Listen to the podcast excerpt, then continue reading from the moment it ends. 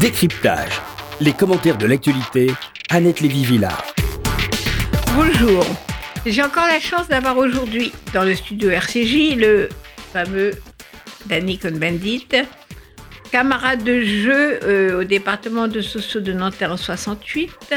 Mais euh, je vous dis tout de suite qu'il ne parlera pas de mai 68. Il a eu évidemment des demandes d'interview à l'occasion du 50e anniversaire de 68, des demandes venues du monde entier, pas simplement de France, qui montrent que mai 68 reste quand même un événement qui interroge beaucoup de monde. Bon, on a dit qu'on n'en parlerait pas. Donc, euh, ayant refusé de faire la commémoration 68 tarde, il a choisi au contraire de parler de la France de 2018 en la traversant avec le cinéaste Romain Goupil. C'est un film qui s'appelle La traversée, qui sera diffusé le 21 mai. Bonjour. Le 21 mai, bonjour Dani, euh, sur euh, la 5. La 5, exactement. Et en même temps, euh, Danny Cohn-Bendit publie un livre sur son vrai grand amour, le foot. C'est déjà un très beau titre et tout de même un clin d'œil à mai 68. Ça s'appelle Sous les crampons, la plage.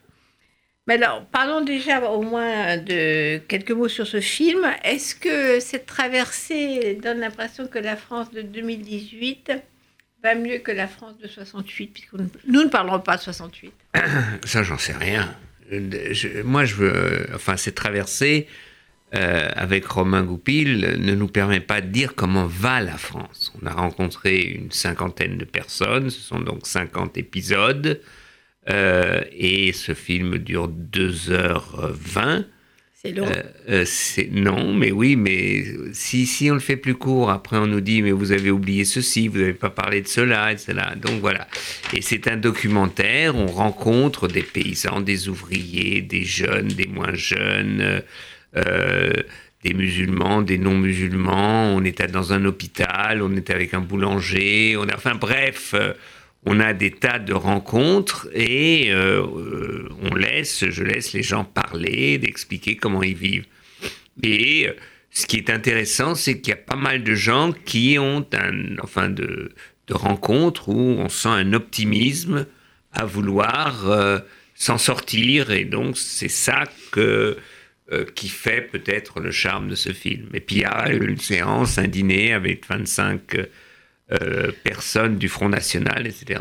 Vous avez fait un dîner avec 25 personnes du Front National? Absolument, absolument. C'était passionnant. C'était. Voilà. Qu'est-ce que c'était l'idée? Ben, des électeurs ou des militants du Front National? C'était des électeurs, des militants, des militants, des élus du Front National, des élus d'un petit village. Dans le Midi? Non, pas du tout, dans le Nord. Dans le Nord? Dans le Nord, pas du tout. Et euh, non, bah, c'est pour. Euh, comme si tu fais une traversée de la France, tu rencontres des gens du Front National. 25 euh, d'un coup, c'est beaucoup bah Oui, c'est un dîner. C'était organisé d'ailleurs par un, des rares maires d'une petite commune qui avait signé pour Marine Le Pen et qui a organisé ce dîner parce qu'on on l'avait contacté pour discuter avec des gens du Front National qui nous expliquent pourquoi ils sont au Front National, ce qu'ils pensent, etc. Et alors, pourquoi sont-ils au Front National? Oh, bah, ils sont au Front National. C'est un policier qui nous dit, comme, tous les, comme la majorité des policiers, il a voté, toujours voté Front National. Bah, il nous explique. Après, c'est voir les visages, c'est voir la manière dont il parle. Il nous, il nous explique, voilà, euh, euh, les jeunes, le danger. Il y a un petit patron d'entreprise qui n'arrête pas de, de, taper sur les jeunes qui veulent pas mhm. ceci, veulent pas travailler, etc. C'est, il y a rien de nouveau, mais dans, dans, disons, la scène en soi est assez euh, surréaliste. Ils sont, ils ont envie de discuter avec moi et c'est ce qu'on, ce qu'on sent. Et puis ils nous expliquent, voilà, pourquoi. Euh, l'un est policier, l'autre il travaille dans une prison, le troisième est un, entrepreneur, euh, le quatrième est un agriculteur, et voilà. Est-ce que c'est, ce sont des anciens gens de gauche dans le Nord? Est-ce qu'il y en avait qui étaient communistes? Il y avait ça aussi. Il y avait ça aussi. Lui, il est plus dans le film après, mais oui, il y avait un, un enseignant qui avait été euh, socialiste, etc., qui a longuement dérivé. Après, il était avec Borloo, et après, il a continué, il a continué. Et là, il est avec l'extrême droite. Les autres euh, que vous avez rencontrés ce soir-là n'étaient pas venus de, de la gauche, c'était des nouveaux électeurs. Et Non, non, non, non, c'était une vraie tradition euh, Front National. Il y en a un qui disait, moi, lui, il n'est pas Marine, il est Jean-Marie, il est d'extrême droite. Il, il vrai. soulignait d'ailleurs ceux qui étaient là, il disait qu'ils sont d'extrême droite. Ah, ils n'étaient pas euh, complexés, hein, ça, c'est pas... Mais non, mais le, le- c'est ça qui est intéressant dans le film, c'est pas simplement la parole, c'est le, leur visage, la manière dont ils parlent, qu'ils s'expliquent, etc. C'est tout. C'est un passage, ça dure 7 minutes, et après on passe à autre chose. Hein. Oui, mais toi, euh, Danny Cohn-Bendit, euh, tu penses que ces gens-là peuvent bouger, abandonner certaines des idées d'extrême droite, rejoindre d'autres partis ou d'autres idées? Pour l'instant, non. Pour l'instant, non. Pour l'instant, ils sont bien ancrés dans leur, euh, dans leur idéologie. Moi, j'ai pas fait, euh, je suis pas, j'ai pas été un curé qui a traversé la France pour essayer de convertir les gens euh, à devenir des gens sympas, bien. Non, je je, l'idée qu'on avait eue avec Romain, c'est de, sentir euh, cette France. Le film commence après l'élection d'Emmanuel Macron et c'est un été où, voilà, on rencontre et on, on commence à découvrir euh, les problèmes de la France d'aujourd'hui. Oui, mais justement, tu- toi, tu regardes, tu regardes. Oui, mais je, ne- je ne d'aujourd'hui. juge pas. Là, je, Pas je- juger, mais tu peux avoir une idée de, ce que, de là où ça va. Ben, C'est pas clair. C'est pas clair là où ça va. Ça dépend. euh, euh, ça dépend des uns et des autres. Nous, on sait pas. On n'a pas à chercher de comprendre, disons, quelles sont les perspectives politiques de la France. C'est c'est c'est infra-politique. C'est comment vivent, comment vivent des paysans, comment ils y arrivent à s'en sortir, pourquoi ils s'en sortent pas, euh, comment une coopérative qui ont, euh, ils ont repris leur entreprise de glace, comment ils s'en sortent et pourquoi ils font ça ensemble, comment un pêcheur de bar euh, s'en sort. Voilà, c'est c'est une c'est une mosaïque d'une certaine France réelle. Mais tu es plutôt optimiste, parce que quand. Mais je suis par définition parle, optimiste, voilà. moi. Suis Donc, par définition optimiste. Oui, je suis optimiste. Tous ces gens-là, ils ont envie de faire quelque chose, euh, de s'en sortir. Ils s'en sortent plus ou moins à, à leur niveau, mais ils ont une, une identification avec ce qu'ils font. C'est pas tout à fait la même chose si, par exemple, je traverse euh, euh, une friche industrielle avec un ex, euh, un ouvrier. euh, euh, euh, CGT à la retraite qui découvre son usine complètement détruite et il nous raconte son usine, ce qu'elle était, 2500 personnes, et c'est une immense friche industrielle, immense hall où tout est cassé, on voit que des pierres, des, des poutres en fer, etc. Euh, et là, on, voilà, on peut euh, peut-être imaginer ce qu'était euh, une certaine France industrielle il y a une vingtaine d'années. C'est un peu le, le film de Michael Moore. euh, Non, c'est pas du tout, parce que non, Michael- sur la, la- la désertification industrielle. Non, parce que c'est une scène. C'est une scène. Michael Moore, de toute façon, lui, c'est un idéologue. Il veut démontrer quelque chose. Euh, nous, on veut rien démontrer. Après, les gens sortent et disent tiens, ça, m'a intéressé, ça, ça m'a surpris, ça, j'ai pas compris. Euh, et voilà. Hein, nous, c'est dès le départ, nous, on n'a jamais le film. Enfin, ça, c'était un accord qu'on avait, Romain et moi. On ne voulait pas. C'est pas un film à thèse. C'est pas une, c'est pas un brûlot politique. C'est voilà, c'est si on s'intéresse un peu à ce qu'est la France aujourd'hui, et puis il y a les paysages aussi, et puis on s'amuse dedans. Donc c'est aussi c'est aussi notre histoire de ce, euh, euh, de cette traversée. Enfin, il y a de tout dedans. Euh, pour terminer, est-ce que justement, dans cette traversée, tu peux comprendre ou t'inquiéter de, de cette montée populiste en Europe? Est-ce que ça te donne des clés pour comprendre ça? Des clés, non. Non. Euh, ça nous montre. euh, bah, ça nous montre. euh, alors, d'abord, il faut faire attention parce que euh, on n'a pas le populisme ou les populismes, mais ça montre quelles sont ces Françaises et ces Français qui peuvent s'identifier à cela. Et c'est surprenant. C'est quand même la France réelle et profonde aussi. Donc c'est pas le populisme. On- c'est un chiffon rouge ou noir qu'on agite, etc. Et on s'aperçoit que ces gens, après on peut dîner avec eux et ils parlent- de quoi on parle à la fin du nez On a parlé De de, quoi foot. Évidemment, évidemment. Euh, c'est comme ça la vie. Euh, donc voilà. Alors, foot, foot. Donc, euh, parlons de foot. Tu sors un livre très bientôt, là, début avril, qui s'appelle, alors quand même, c'est un clin d'œil à mai 68, euh, Sous les crampons à la plage. Exact. En fait, c'est une biographie. Tu parles enfin de toi. Voilà, je parle de moi, je parle de, de mon histoire, euh, euh, mais qui est liée toujours euh, avec le football. Donc ça commence, ça commence quand j'ai 5-6 ans et ça se termine par la Russie, le Qatar, aujourd'hui le PSG. Ça, il y a un chapitre sur le Brésil, il y a un chapitre sur les France-Allemagne, un chapitre sur euh, les différentes euh, l'évolution du football en Europe, etc., etc. Alors, euh, donc, je rappelle ce titre, Sous les crampons La à la plage, plage. Euh, ça sort où? Robert Laffont. Chez Robert, Robert Laffont, de Danny Cohn-Bendit. Et alors, à 5-6 ans, ça commence comment? Ben, à 5-6 ans, euh, moi j'ai été très frappé. Alors j'ai, voilà, je- ça commence que moi j'ai appris le foot ou euh, où j'ai appris à lire aussi en lisant l'équipe. Euh, et donc ça commence par une histoire Il y a que toujours l'équipe à côté de toi, là, exactement toujours ça n'a pas Ça n'a ça pas n'a pas changé. Et donc je suis dans l'ascenseur, j'ai l'équipe, j'ai- je dois avoir 6 ans et dans le, un, un, un, un homme qui, est, qui a l'âge de mon frère, donc 9 ans de plus que moi, il me dit, mais Dany, qu'est-ce que tu fais? Enfin, non, il a, 15, il a 16 ans, 17 ans à l'époque, ou je sais pas quoi. Qu'est-ce que tu fais avec euh, l'équipe? Tu sais pas lire. Il dit, non, mais je, je lui dis, non, mais je comprends tout. Et, et donc, j'avais Mais découvert... l'équipe, et t'arrivais pas à lire l'équipe. Si, j'arrivais, mais je dis, je comprends tout. Mais il Tu dit, regardais les, les photos? Non, non, non, non, je décryptais et j'arrivais à lire. Et, euh, et donc, voilà, euh, les, en, en 53, le, le grand événement de football avait été la victoire de la Hongrie en Angleterre. Pour la première fois, une équipe étrangère avait battu à Wembley l'équipe d'anglaise.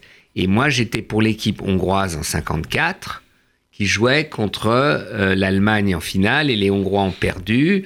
Et ça, moi, ça m'a, ça a été un choc pour moi. Et en fait, de là, j'ai compris, il y a toute une, une partie de l'histoire, c'est pourquoi je suis toujours contre l'Allemagne. Pourquoi? Mais ça, c'est alors ça, c'est une explication très très politique en fait, où c'est c'est c'est le c'est ce qui restait en moi euh, du fait que mes parents ont dû émigrer de cette euh, donc cette cette situation euh, qui a laissé en moi une amertume qui ne s'exprime que dans le sport, surtout dans le foot. Et donc, je suis absolument toujours, toujours, toujours contre l'Allemagne euh, en sport. Encore maintenant? Encore maintenant, encore maintenant. Maintenant, j'ai commencé. Allemagne, tu es pour la Ah, France. je suis toujours, tou- je suis toujours pour la France, mais pas seulement ça. euh, nous avons deux enfants, euh, pour- deux, deux garçons, et l'un qui est ma femme qui, avait, qui, est, qui a un autre père. Lui, parce qu'il a fait un voyage avec nous, alors tout ça, je raconte, quand il avait 5 ans au Brésil, il est toujours pour le Brésil.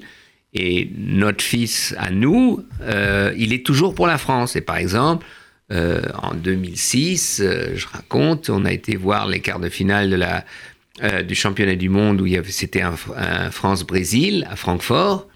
Et mon fils est arrivé, mon fils qui est d'une mère allemande, qui n'a rien de français, est arrivé non seulement avec le maillot de l'équipe de France, mais les cheveux bleu, blanc, rouge, le visage bleu, blanc, rouge. Et quand la Marseillaise a, a commencé à être entonnée, il s'est levé, il a mis la main sur le cœur, il a changé. Et je l'ai regardé, je dis mais qu'est-ce que c'est que ça? Voilà, donc euh, voilà, je raconte comme ça comment dans ma vie et puis ceux qui ont vécu avec moi, euh, le football a joué euh, un rôle euh, euh, très important. Et pour finir, que mon fils, par exemple, il a créé un club de foot lui-même, euh, euh, etc. Et tes parents ont regretté d'avoir dû quitter l'Allemagne? Ils auraient bien voulu rester en Allemagne finalement? Alors, mes parents, mes parents, euh, il faut, faut comprendre, moi, mon père est mort, j'avais euh, 14 ans. Et euh, lui, il est rentré en Allemagne d'ailleurs en 50 parce qu'il était avocat et que il adorait ce métier, c'était sa vie ce métier. Il avait dû quitter Berlin en 33 parce qu'il défendait, pour des raisons politiques, il défendait, euh, euh, il faisait partie de l'association des avocats autour du Secours Rouge. Et, Déjà, euh, Il y avait déjà le secours rouge? Oui, oui, bien Ouais. sûr, les Allemands l'ont créé. C'est, c'est les, mais c'était pas simplement le secours rouge, c'était vraiment ce que, ce que, ce que les communistes appelaient, euh, c'était ouvert, quoi. Et donc ils défendaient. Et après l'incendie du Reichstag, euh, il, euh, il a, on, on lui a dit, euh, d'ailleurs un, un responsable euh, nazi qui le connaissait lui dit, lui a dit, Erich, ça serait mieux maintenant que tu quittes le pays. Et donc il a émigré en 33. Il a écouté. Il a écouté avec ma mère. Et, euh, et mais lui, comme il était avocat en 50, il est revenu. euh, il est revenu pas à Berlin, mais à Francfort. Il a, il a ouvert un cabinet. Mes parents étaient séparés pratiquement. Et euh, ma mère, euh, euh, elle restait en France avec nous. Mais après, quand il est tombé malade, euh, elle est retournée pour le soigner malgré qu'il soit prêt. Mais quand il est mort, elle est revenue à Paris. Donc, euh, elle n'avait pas envie de retourner vivre en Allemagne. Elle ne voulait pas, et puis que sa nouvelle vie, c'était à Paris. Alors, le foot, euh, c'est donc ta façon à toi de raconter euh, ta vraie vie, quoi. Ben, le foot, c'est la vraie vie. C'est une partie de la vraie vie. C'est pas seulement la vraie vie, mais c'est une partie. Et, et, et c'est un livre aussi, euh, je l'ai fait avec un journaliste de l'équipe, justement, Ah oui. euh, euh, qui... euh, Patrick Lemoine, qui, qui, a- qui est un érudit de foot. Donc des fois, parce que mais des fois ma mémoire flanchait, je me rappelais de certaines choses, j'essayais de le- les mettre, de me remémorer tout ça. Et lui, après, il a travaillé et il a, il a redécouvert exactement ce que c'était, à quel moment, etc. Donc c'est un livre euh, qui est intéressant pour ceux qui s'intéressent au foot, parce que c'est une vraie histoire du football euh, de, de- des années 50 à aujourd'hui, avec toutes les contradictions et les problèmes. Euh, Il y a un chapitre sur les femmes, il y a un chapitre sur l'homosexualité, il y a tout, il y en a pour tous les goûts. Et, euh, euh, et, et c'est aussi... euh, Et sur l'argent, je suppose. et sur l'argent et tout ça. Et, mais c'est aussi une, une, une, une forme de biographie parce que c'est une des, des dimensions de ce que je suis. En tout cas, ça donne envie de le lire. Donc, je rappelle, le livre s'appelle Sous les crampons la plage de Danny Cohn-Bendit. Et Patrick avec Lanoine. Patrick le Lemoine. journaliste Patrick Lemoine. Patrice ou Patrick Patrick, Patrick Lemoine. Lemoine de l'équipe. Alors maintenant, on va retourner dans l'actualité euh, chaude et compliquée, et moins sympathique que le foot. Et j'ai également dans le studio la chance d'avoir le co-réalisateur. Non, le réalisateur. Bon, alors le réalisateur, toi, tu es quoi? Moi, j'étais, moi, j'avais, ben, moi, je suis la personne qui, qui traverse la France. Co-auteur, alors peut-être? Lui, il est réalisateur. Partenaire, c'est- ok. c'est- c'est Donc celui c'est qui a mis en image, qui a réalisé. C'est à l'initiative, à cause du film qui a été fait justement sur la Coupe du Monde du football au Brésil, c'est là que ça devient. Il y a On eu a cette traversé traversée du du Brésil, euh, un film euh, magnifique qui a été vu par, euh, à l'époque, euh, Jérôme Clément et puis Georges-Marc Benamou, et ils ont demandé est-ce que vous voulez faire une traversée de la France, et c'est comme ça que... Ça les a inspirés à traverser du Brésil, qui s'appelait. Comment ça s'appelait le film? Sur la route avec Socrates, Socrates. Voilà, sur la route avec Socrates, qui est un footballeur. qui est ouais, très, très, très. Avec, euh, c'était, euh, bien sûr, euh, c'est un élément important sur le fonctionnement du foot, où il y a peut y avoir un fonctionnement démocratique. Socrates, comme c'est montré dans euh, le film, c'est aussi une partie des, euh, des ce que anime par rapport à- au foot Oui, c'est business. euh, par rapport, il c'est est- ça. oui. Et là, Alors, ça c'est- apparaît c'est dans. Romain Goupil qui, qui c'est- parle, donc qui est dans le studio avec nous. euh, le Et ça cinéaste. apparaît forcément dans le livre aussi. Voilà, cette, euh, parce cette- que comme cette, euh, euh, cette on a idée. vu arriver au milieu de cette conversation sur le foot, euh, bon. Mais donc lui, il comprend Romain. rien au foot. Moi Il non plus. rien. Ah, voilà. Donc on est deux ici. Ouais, mais je reste quand même très fasciné, moi, quand ça monte. Par contre, je louperai pas un match à partir de quart de finale, je vais suivre. Et là, je vais m'intéresser. De toute façon, il y a Dany qui est pas loin et qui explique ou qui donne des éléments.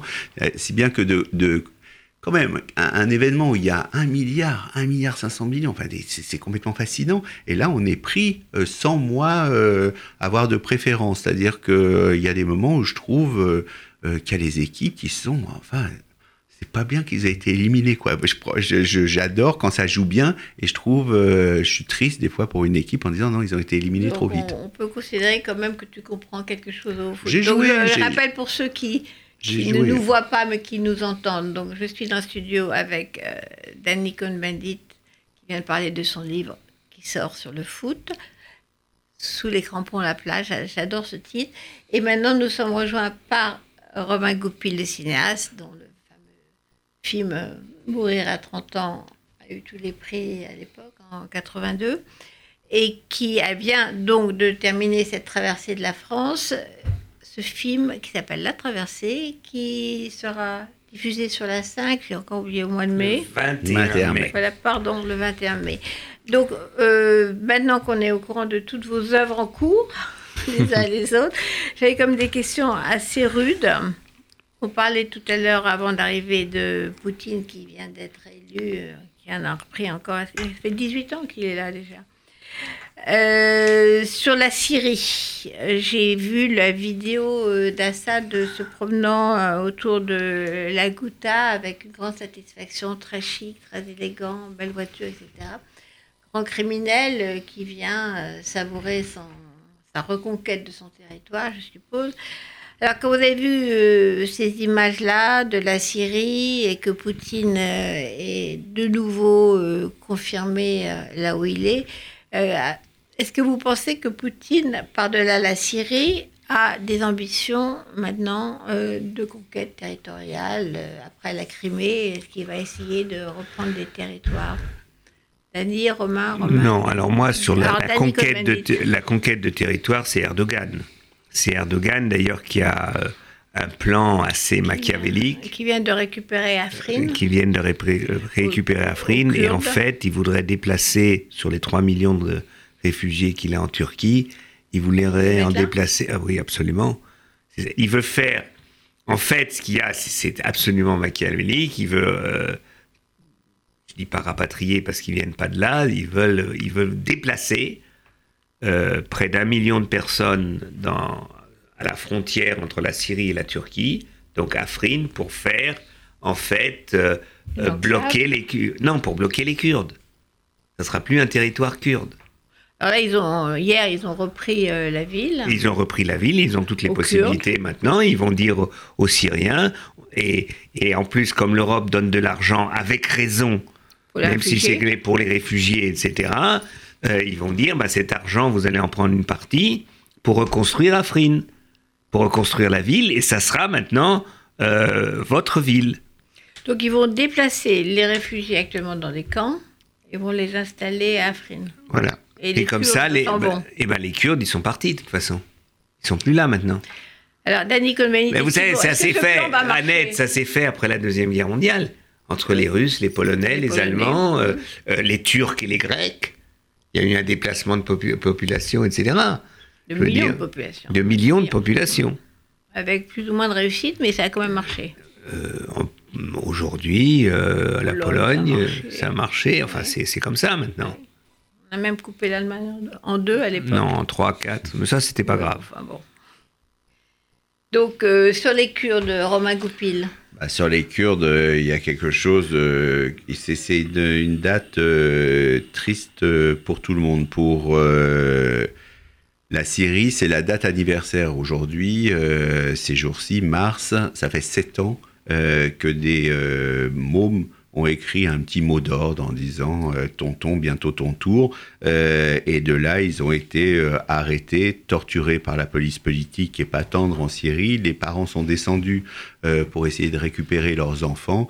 Et là, la police politique, en les tabassant, a dit vous avez qu'à en refaire d'autres, ils sont morts. Donc ça a commencé comme ça, la révolte. Ça s'est étendu à toutes les villes et c'était une des manifestations pacifiques pour demander de la liberté, de la liberté d'expression. Et c'est bien en ça que c'est dramatique. C'est à partir de ce moment-là où euh, la révolution arabe euh, qui avait commencé à Tunis s'étendait euh, s'étendait en Syrie à Damas, dans un pays qui était toujours dominé par cette dictature de père en fils, c'était une menace terrible pour tous les dictateurs ou toutes les démocratures ou dictatures. C'est-à-dire que c'était une menace pour, bien sûr, l'Iran et une menace pour Poutine. Si jamais le peuple syrien, au nom de la liberté d'expression, arrivait à renverser Assad, eh ben pourquoi pas euh, alors à Moscou et pourquoi pas euh, à Téhéran. Il a fallu qu'il donne de manière très très brutale euh, et très très vite un signe en réprimant terriblement les manifestations le père pacifiques. avait déjà quand même ouvert la voie. Exactement. En tuant, lui, 20 000 personnes donc, dans les, au nom de, de, la lutte contre les frères musulmans. Il avait assassiné 20 000 personnes. Ça, c'était 88. Mais là, euh, ça fait sept ans que dure une guerre euh, pour empêcher toute possibilité pour que tous les peuples du monde, là, pour le coup, c'est pour ça qu'il parade. Il a paradé à Alep, il a paradé à Homs, et maintenant il parade à, Ghouta en disant voilà, si vous voulez vous libérer, et eh ben voilà. il est sur son pays qu'il a, l'a complètement euh, mis dans un état oui, mais absolument terrifiant. Ce phénomène, on le retrouve en Égypte. Exactement, c'est-à-dire une leçon.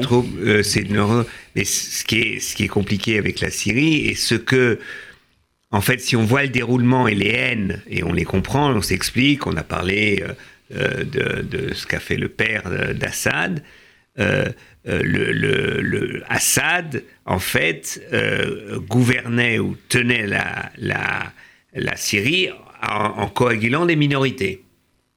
Les Alaouites et d'autres minorités, les chrétiens, etc. Et il savait très bien que si Assad tombait, ils y passaient tous dans le climat, c'est ça qu'on n'a pas compris, nous. Le climat de violence de ces sociétés, c'est celui qui gagne massacre celui qui ont ceux qui ont perdu. Et c'est donc pour Assad, c'était, on a un moment, mais on disait, ben, il faudrait trouver une solution sans Assad, mais même si c'est autour de lui, mais ça ne marche pas. C'est, il savait très bien que si il reculait, eh bien les autres euh, euh, en fait, leur, leur rendrait leur minorité, surtout ça, ils sont ils sont d'une minorité. Donc c'est pour ça que ce, la Syrie est dramatique et personne ne sait comment s'en sortir. Euh, les Russes ne veulent pas conquérir, ils ont un port, c'est tout ce qui les intéresse.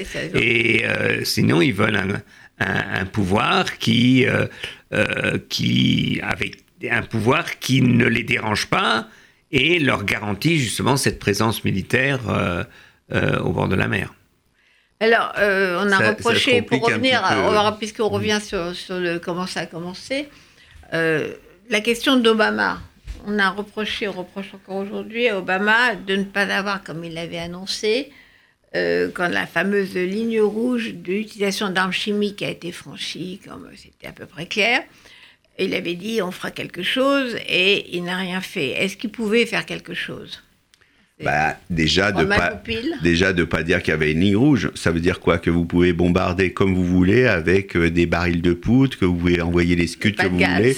Euh, du moment que vous n'utilisez pas les gaz, vous pouvez massacrer le, le peuple. C'est épouvantable comme idée. Et en plus, quand il y a eu ce massacre à la Ghouta, les 1100 ou 1500 euh, enfants et euh, personnes qui ont agonisé avec la preuve absolue euh, pour tous les services de renseignement que c'était effectivement des gaz chimiques, en plus ne pas bouger, c'est-à-dire de permettre tout et le pire. L'abandon va commencer dès le début du peuple syrien et au grand, grand plaisir de Assad qui parade, de Poutine euh, qui lui euh, gagne les élections au nom de la fermeté contre l'Occident et de maintenant l'Iran euh, qui, pour le déséquilibre total de la région, est capable d'atteindre à terme la Méditerranée. C'est une menace générale, c'est-à-dire c'est le germe, ce qui se passe en Syrie, de conflits beaucoup plus graves. ça a servi de laboratoire pour les armes, laboratoire pour la torture, extension du viol systématique. Il s'est passé en Syrie sous nos yeux quelque chose qui présage euh, qu'on avait déjà en partie vu euh, en Bosnie. Oh, c'est ça. Bah, et là, c'est en pire. Bah, C'est-à-dire à chaque fois, c'est en pire. Comme arme de guerre, on a la Bosnie, bien sûr, que, tu connais bien, Romain. Et euh, ce qui s'est passé comme avec les enlèvements de lycéennes par Boko Haram, au Congo, je veux dire, de ce, oui, 21e siècle. Annette, là, par rapport à. On, est d'une génération où on a incroyablement espéré, on s'est révolté, on a essayé de faire changer les choses et on voit euh, sur le temps euh, que. Euh, ça n'évolue pas exactement dans le sens qu'on espérait, et ça devient même pire, c'est-à-dire que ce qui s'est passé en Bosnie, Dieu sait si on s'est élevé avec Dany, se passe puissance 10 euh, Seulement, il y a, un problème. On a, un problème. On a un problème sur l'histoire d'Obama parce que je trouve qu'on est souvent maintenant au, café du commerce, on est tous des grands stratèges et Obama aurait dû. Bon, d'abord, il faut comprendre. Il aurait pu. Non, mais ce qui était prévu quand même les, Français l'ont dit, l'accord avait été fait, c'est de bombarder euh, une piste d'un aéroport et de bombarder une dizaine d'avions. Point barre. Donc c'est, je veux dire, c'est vrai que ça aurait été. pas décoller et. Oui, mais, mais, pas tous, hein, je veux c'est dire. pas la liquidation de toute l'aviation, euh, C'était pas une no-fly zone comme on avait, comme il avait été fait en Irak, etc. pour Mais protéger par ailleurs, les Turcs. c'est quand même des, des avions russes aussi qui bombardent. Non, même ils auraient bombardé que des avions d'Assad, a tout ça, j'en sais rien, mais c'est pas ça. Ce qu'il faut comprendre, parce que c'est facile de Paris comme ça, on dit pourquoi il n'a pas fait. Euh, Obama vient, euh, au- a été élu et un des moteurs de son élection, c'était que les Américains, euh, après la débâcle quand même en Afghanistan et en Irak, Irak. en disant ça suffit. Oui. Hein et, et ça, on peut le comprendre. Oui. C'est très facile de Paris de dire il aurait dû faire ceci, il aurait dû faire cela. Il y a une lassitude de, de, de- de- d'interventions euh, qui ont échoué, excuse-moi Romain, Euh, euh, euh, mais voilà. Donc, euh, alors là, non. Clinton, euh, en l'occurrence, sur la Bosnie, ça n'avait pas échoué. non mais Clinton euh, sur la Botnie, attends, ils ont mis beaucoup de temps. Ah, c'est pas Clinton, hein Ça a mis, très- ça a mis énormément de temps euh, le, pour euh, intervenir. On a tous été dans l'espérance à un moment qu'après la chute du mur de Berlin, qu'on allait pu échanger comme d'habitude une saloperie contre une autre. C'est-à-dire, je tolère le coup d'État au Chili et toi, tu peux faire Prague, Euh, tu peux faire euh, la, euh, la Hongrie, Budapest, écrabouillé ou Berlin-Est. Tu peux faire Ouais. ça et en échange, tu peux faire les coups d'État. C'était divisé en deux, c'était assez confortable. Euh, là, c'est en train de se recomposer et malheureusement, cette redéfinition euh, géopolitique euh, du monde, euh, du Rwanda en passant par la, la, la Bosnie, Sarajevo, le siège comme au Moyen Âge d'une ville quand même pendant trois ans, tous les, ce qu'on a dit, les viols, les siège, massacres, un vrai siège, siège. ouais. ouais. Et là, le, le- le- le laboratoire, des laboratoires de terreur par rapport à la torture, avec l'opération César, le, type des renseignements militaires qui est passé côté américain, qui a été exfiltré par les services de renseignement, qui a quand même avec lui les cartes mémoire de 50 000 corps répertoriés avec euh, quand on suspend les gens, voilà ce que ça donne. Ils sont tous morts. Euh, quand on les met dans la baignoire, voilà ce que ça donne. Avec l'électricité, voilà ce que ça donne. C'est-à-dire presque scientifique, euh, qui était communiqué, bien sûr, à euh, l'ensemble des états-majors. Il y a quelque chose d'épouvantable euh, qui se passe, qui est en train de se passer sous Mais nos yeux. ça, ce qui est venu, Danny parce que, parce que quand, quand tu dis Clinton, d'abord, il faut rendre à César ce qui est à César. C'est quand même Chirac qui, d'abord, a dit ça suffit, et pas les Américains. Et après, les Anglais qui ont Et suivi. pas les Européens. Et non, pas les. ouais, bon, les Français étaient quand même des Européens. Non, mais l'Union européenne. Oui, non, mais l'Union européenne n'a pas d'armée pour l'instant. C'est des trucs, c'est des décisions nationales. Il faut, faut laisser euh, les choses. Surtout, les Allemands, eux, vu leur histoire, ne veulent pas intervenir. C'est une autre discussion qu'on peut avoir. Mais euh, et après, la leçon quand même de la Bosnie, c'est que c'est vrai qu'on a arrêté la guerre, mais on a institué une constitution ethnique qui fait qu'on s'en sort pas. Aujourd'hui, la Bosnie est complètement bloquée, c'est-à-dire les accords euh, de, de Dayton, Dayton, de Dayton imposés après par les Américains euh, avec les autres, eh bien, sont, c'est une, c'est, je sais pas s'il y avait une autre solution, mais c'est une catastrophe.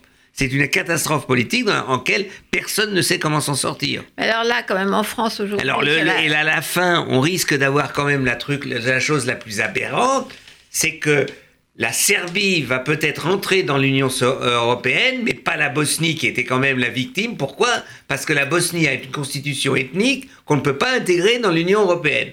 Donc vraiment, on est quand même. euh, C'est une histoire euh, de fou, oui. C'est une histoire de fou. Ça va pas voilà. se débloquer, c'est la question de la Bosnie? Mais non, le problème, c'est pour se débloquer, il faut que les trois entités disent oui, les Serbes disent non, et comme une, une entité ne dit pas oui, et que les Croates aussi ont leur dose de nationalisme quand même euh, bien tempérée, c'est politiquement englobé et économiquement, la Bosnie, c'est une catastrophe.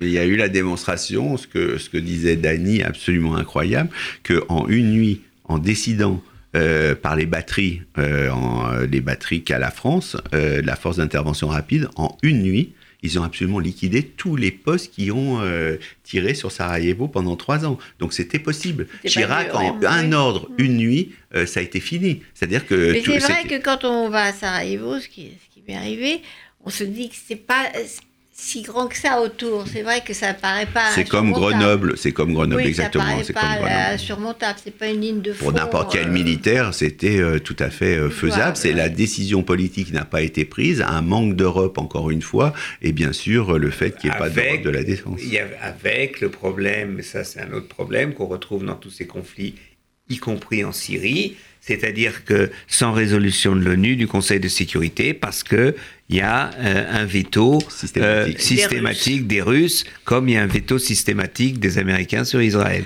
Donc- Et ces histoires de veto, ça casse toute dynamique. Ah oui, mais tant qu'il y aura ce système à l'ONU. Euh, euh, oui, mais d'accord, mais il faut dire les choses comme elles sont. il faut dire les choses comme elles sont, parce Poutine, que Donc le veto va durer. Oui, enfin, on- à, à moins qu'il y ait une évolution des choses où, euh, euh, disons, les, les, cinq, euh, les cinq forces qui ont le droit de veto, Décident qu'il y a plus de veto. et, et- décident qu'il faut faire évoluer La question euh, du veto. la question du veto et la question de l'ONU, parce que... oui, mais ça, on- Poutine va s'opposer à ce que ça évolue, puisque c'est son intérêt de garder euh, le droit de veto. Faut imaginer qu'il change, mais on voit pas très bien Poutine Oui, évoluer. mais il n'y a pas mais, que hein. Poutine, hein, les Français ne veulent pas. Alors qu'ils n'ont jamais utilisé le veto. Jamais la France seule. Jamais. Ils tiennent jamais. Il n'y a aucune résolution où la France seule. Ils, Ils ont, ont menacé. menacé, pour l'Irak. Ouais. Ils ont menacé, Ils mais jamais ils l'ont pas fait. ouais. Et, euh, et c'est pour ça que c'est. Mais la France est une grande puissance parce qu'elle a le droit de veto. Un veto qu'il n'utilise jamais. On est une grande puissance sans en être une, tout en étant une, sans l'être. Alors il faut. Moi, je crois que la France pourrait être. ah, Moi, je suis pour d'ailleurs que la France euh, mette en commun euh, euh, sa qualité, disons, euh, de, membre permanent du Conseil de sécurité avec l'Allemagne, que ce soit une délégation franco-allemande et que ce soit une, euh, une représentation franco-allemande pour dire qu'aujourd'hui, euh, la France euh, ne peut pas, n'est pas capable d'opposer quoi que ce soit, que ce soit à la Chine ou aux États-Unis. Et après, disons, à long terme, ça devrait être un siège de l'Union européenne. Bon, ça va prendre un peu de temps. Oui, mais il faut avoir des cela. visions, il faut Oui. penser. Si on pense toujours Ouais. petit, on n'arrivera à rien. 50 ans après 68, on peut commencer à penser un peu grand. Donc ça serait un, un siège réservé à l'Union européenne. À l'Union Ah, européenne. oui. Ça serait bien. Ça serait, et ça obligerait les Européens à se mettre d'accord sur quelle politique, quelle position Oui, défendre. mais Est-ce que c'est possible ça Qu'ils se mettent tous d'accord Mais est-ce que, est-ce oui, que en peut-être. 45, en 45, euh, la réconciliation franco-allemande était possible? Si on était là, là, on est une radio en 1945, on est euh, trois jours après le débarquement, et moi je dis, ben, il faudrait que il y ait une Europe, une Union européenne avec la France, l'Allemagne, plus, plus de, plus de frontières, etc. Tu me regardes. On est en 45 et tu dis mais ça va pas à la tête non Ouais, avec les Allemands. Il y en a quand même qui avaient cette vision-là, c'était De Gaulle. Ouais. Et De Gaulle, De Gaulle, il a mis du temps. C'est pas 45. simplement, Oui, pas en en 45. 45, mais pas en même. 45, mais en- oui, mais ça a mis du temps. Les années 50, il y a eu d'abord euh, les premiers pas entre la France et l'Allemagne, et après il y a eu De Gaulle et Adenauer, c'est vrai. Euh, Ils sont vite opposés sur la, la communauté européenne de défense, c'est-à-dire que la France a toujours mis son veto pour que ça n'existe pas, Et pour pas France que l'Allemagne se réarme. et hein. le nom de la France à la communauté européenne de défense, c'est qui est le Premier ministre? Pierre Qui Mendès. France. Ah bon France.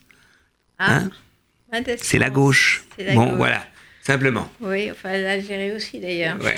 Alors, euh, bon, juste encore un mot sur, sur la, la Syrie, euh, parce qu'ici on entend en France euh, dire oui, mais quand même, euh, Assad rempart contre le terrorisme, contre euh, le djihadisme, etc. On entend ça à gauche pas mal. Nous avons Qui? parlé de Mélenchon il n'y a longtemps. Euh, pourquoi Il a on dit soutient ça? Assad C'est-à-dire qu'ils disent que c'est Assad qui est quand même protège le- l'Occident, qui est aux avant-gardes de la lutte pour protéger les chrétiens contre, parle. contre l'islam. C'était l'argument d'Hitler contre l'Union soviétique. C'est l'argument qu'ils utilisent effectivement pour dire euh, Assad euh, en fait euh, utile dans la lutte contre l'islamisme radical, alors à que c'est gauche, lui. mais à droite aussi. Quand on a des délégations de parlementaires français, de droite plutôt, qui disent oui, on soutient Assad parce que on est contre. euh, C'est la même chose qu'a fait euh, Poutine avec euh, les Tchétchènes pour euh, combattre ce qu'il avait lui-même créé, cette espèce d'islamisme radical au nom de 50 euh, euh, djihadistes. Il a écrabouillé euh, 100, 120 000, bousillé Grosny Voilà. par deux fois pour mettre en place Kadyrov, qui est un islamisme Ça continue d'ailleurs, euh, donc du coup, euh, c'est des prétextes à un moment pour euh, essayer de faire euh, que tout le monde soit d'accord pour, supporter, le, massacres. super- supporter le pire. ouais. Bon, il fallait le dire. Alors, comme il ne nous reste pas un temps fou, je voulais absolument parler de ce qui, bon, pas des viols qui se produisent en ce moment, mais quand même d'un mouvement chez les femmes occidentales euh, de libération de la parole, mais pas simplement chez les femmes occidentales, parce que ce mouvement dont on parle MeToo a atteint euh, le Sénégal et a déclenché une nouvelle révolte contre l'excision dans les pays africains. Euh, ça atteint la Corée du Sud. Ça atteint les communautés ultra-orthodoxes de Jérusalem. Donc c'est un mouvement qui dépasse simplement la femme occidentale blanche. Donc vous, comment, alors je vais prendre l'un après l'autre, puisque vous êtes deux garçons. Euh, comment vous avez vu, vous voyez, vous avez vu au départ euh, ce mouvement MeToo et en France qui s'appelle de façon très provocatrice Balance ton porc. Je commence par euh, Danny Cohn-Bendit. Alors ce mouvement Ah, moi, je suis contre balance ton porc parce que c'est pas cachère. Donc, euh, je peux pas euh, défendre euh, cela. Non, pour être sérieux, il est évident que ce qui s'est passé, euh, disons, avec l'affaire Weinstein, ça a ouvert une brèche. Et c'est vrai que euh, la société du spectacle a joué son rôle dans le sens positif du terme, puisque ce sont les actrices qui ont en fait ouvert après euh, le champ de l'espace public. Et, c'est là, et là, en fait, la parole, comme tu le dis, s'est libérée de femmes qui ont dit, mais nous aussi, nous on vit ça euh, dans nos entreprises, on ne vit ça. Et puis maintenant, on est tous complètement dérangés parce que même les ONG humanitaires sont, sont pris euh, euh, dans le mouvement, dans ce qui se passe. Oxfam. euh, il y a Médecins sans frontières au reporter, une des deux. Enfin, il y y a, y a une troisième là qui vient.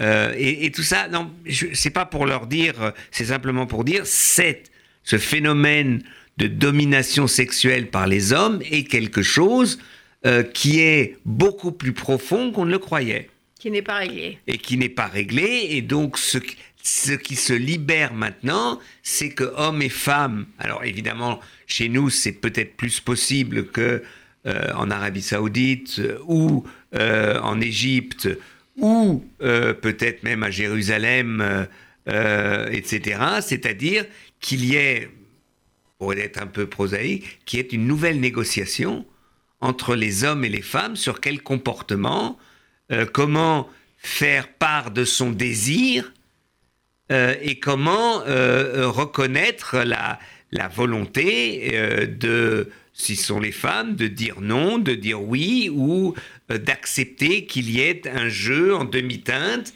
mais qui doit toujours être dans le respect de l'autre et de sa possibilité à tout moment de dire stop, je veux plus.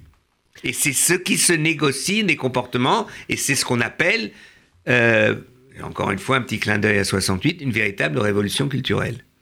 C'est-à-dire qu'il y avait quand même un grand malentendu qui restait entre les hommes et les femmes. Mais ça, ce malentendu, alors je ne sais pas si on pourra le supprimer. C'est comme le socialisme. Je, je crois qu'il y a, y a un mystère entre les hommes et les femmes qui est aussi assez passionnant. Donc moi, je ne suis pas sûr que je veuille vraiment supprimer complètement le mélentendu. J'appellerais ça le mystère.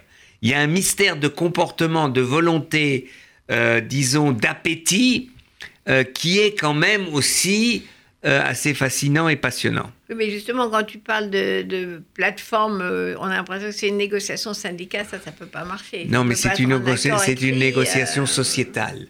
C'est comme ça. À, à partir du moment où on le discute dans l'espace public, on redéfinit les conditions. C'est comme quand on fait un des grands débats sur la démocratie, hein, on renégocie les tenants et les aboutissants de la démocratie. Et c'est ce qui est en train de se faire aujourd'hui, pas dans un seul pays, mais dans tous les pays, c'est que hommes et femmes par déclaration interposée, mais ça se fait aussi en petit. Ça se fait aujourd'hui dans des entreprises, ça se fait euh, dans, dans, des groupes d'amis. C'est-à-dire que tout d'un coup, euh, on s'aperçoit que cette discussion, elle, elle est venue d'en haut et elle touche toutes les formes euh, d'organisation et de vie de la société. Romain Goupil bah sur le, pour, pour 68, on pensait que c'était euh, acquis. C'est la même discussion que tout à l'heure sur euh, on peut avoir des rêves. Le rêve de 68, c'était euh, non, c'est non. Une égalité, c'était le rêve. C'était la... après 68. Oui, en 69. Après, le principal acquis, c'était ça, de penser Quand une que. dit non, c'est non. ça. Euh, C'était ça. Et on pensait qu'avec ce mot d'ordre magique, on allait balayer 5000 ans de domination, euh, de machisme, de sexisme. C'est beaucoup plus lent. Euh, tout est beaucoup plus lent. Et c'est très bienvenu euh, qu'il y ait eu, euh, par rapport à une organisation de prédateurs. Là, il avait des informateurs, euh, des gens qui rabattaient, Des avocats. des avocats pour l'affaire Weinstein. Ouais. Que là, dans le spectacle, il se soit révolté et que c'est permis, effectivement, maintenant, toute cette, euh, en disant que la domination, elle est bien sûr, comme on appelait avant le droit de cuissage, mais ça continue, euh, qu'avant en France, euh, c'était pas un crime le viol. Ça s'est mis très longtemps euh, Et à être dans la famille, oui, mais Les combien lois, de temps oui. on a mis que le que Après- que euh, la- dans la famille, dans la famille entre les époux, Oui. ça a mis très longtemps qu'on considère euh, viol. pouvait ouvrir un compte en banque Non, pas ça, pas ça. Non, non, le le viol. le viol dans le viol conjugal. Il y a eu la droite française. C'était difficile. Hein? Ça a été très difficile. Le viol devienne un crime, on a été assez vite. Mais pas assez vite, assez vite. C'était pas Voilà, évident du tout d'aller dans un commissariat à l'époque, il y a une vingtaine d'années, et de dire euh, j'ai été violé. Euh, c'était, il y avait les hommes, il n'y avait pas de cellule, il n'y avait pas Oui, mais d'organisation. pour instaurer la loi reste que dans le couple, le viol conjugal existe, toute la droite était vent debout. Pendant des années, on ne peut pas aller mettre son nez euh, dans euh, la vie Du- conjugale. Du coup, euh, Mais par- ce qui montre, alors, qu'est-ce qui montre quand même que la loi ne peut pas tout régler? Parce que c'est vrai que c'est- la loi sur le harcèlement existe, elle est très bien. La loi sur le viol existe, elle est très bien. Et maintenant, euh, quand on parle de révolution culturelle, c'est aller Eh ben, oser, oser parler, oser c'est ça. dire. La révolution culturelle, Et- c'est et ça. Écoutez, ça ne passait pas. La preuve, c'est qu'il y a eu sur le harcèlement très très très d'exemples où ça a été appliqué. Le viol, ça reste très très difficile. C'est ça qui est en train de changer. voilà, c'est ça la vraie révolution. Mais parce qu'il faut, révolution moi, je crois que ça, peut- le harcèlement, je sais pas comment ils vont mettre leur- en pratique leurs lois, etc. Euh, tout ça, c'est pas. Moi, je- mais c'est pour ça que j'ai parlé de, de négociation. Le débat, c'est la société avance par des changements de comportement. Des changements de comportement et euh, euh, ce qui se passe en ce moment euh, fait avancer le schmilblick. Alors, je suis avec deux garçons, en l'occurrence, Romain Goupil d'Annie Cohn-Bendit, et je suis totalement d'accord avec eux que c'est une révolution culturelle. On vient de parler de ce qui se passe entre les femmes et les hommes, et qui, pour moi, va au-delà des questions juridiques, de changer les lois, etc. De toute façon, les lois sont dans le sens du progrès, mais euh, c'est changer les comportements et surtout une révolution de la société en général, ici et ailleurs. Merci d'être venu. Je rappelle que vous avez un film, La Traversée, qui sera 21 diffusé mai. le 21 mai euh, sur la 5, un livre Sous les crampons, la plage. Sous les crampons, la Édition plage, Robert Laffont avec Patrick Lemoine sort le 7 avril. le 7. Ouais. À Donc très deux bientôt. jours après mon anniversaire, 3. Vous, vous avez noté la date de son anniversaire. à très bientôt et merci euh, d'être venu euh, parler de tout ça aujourd'hui. Merci beaucoup. Merci Annette.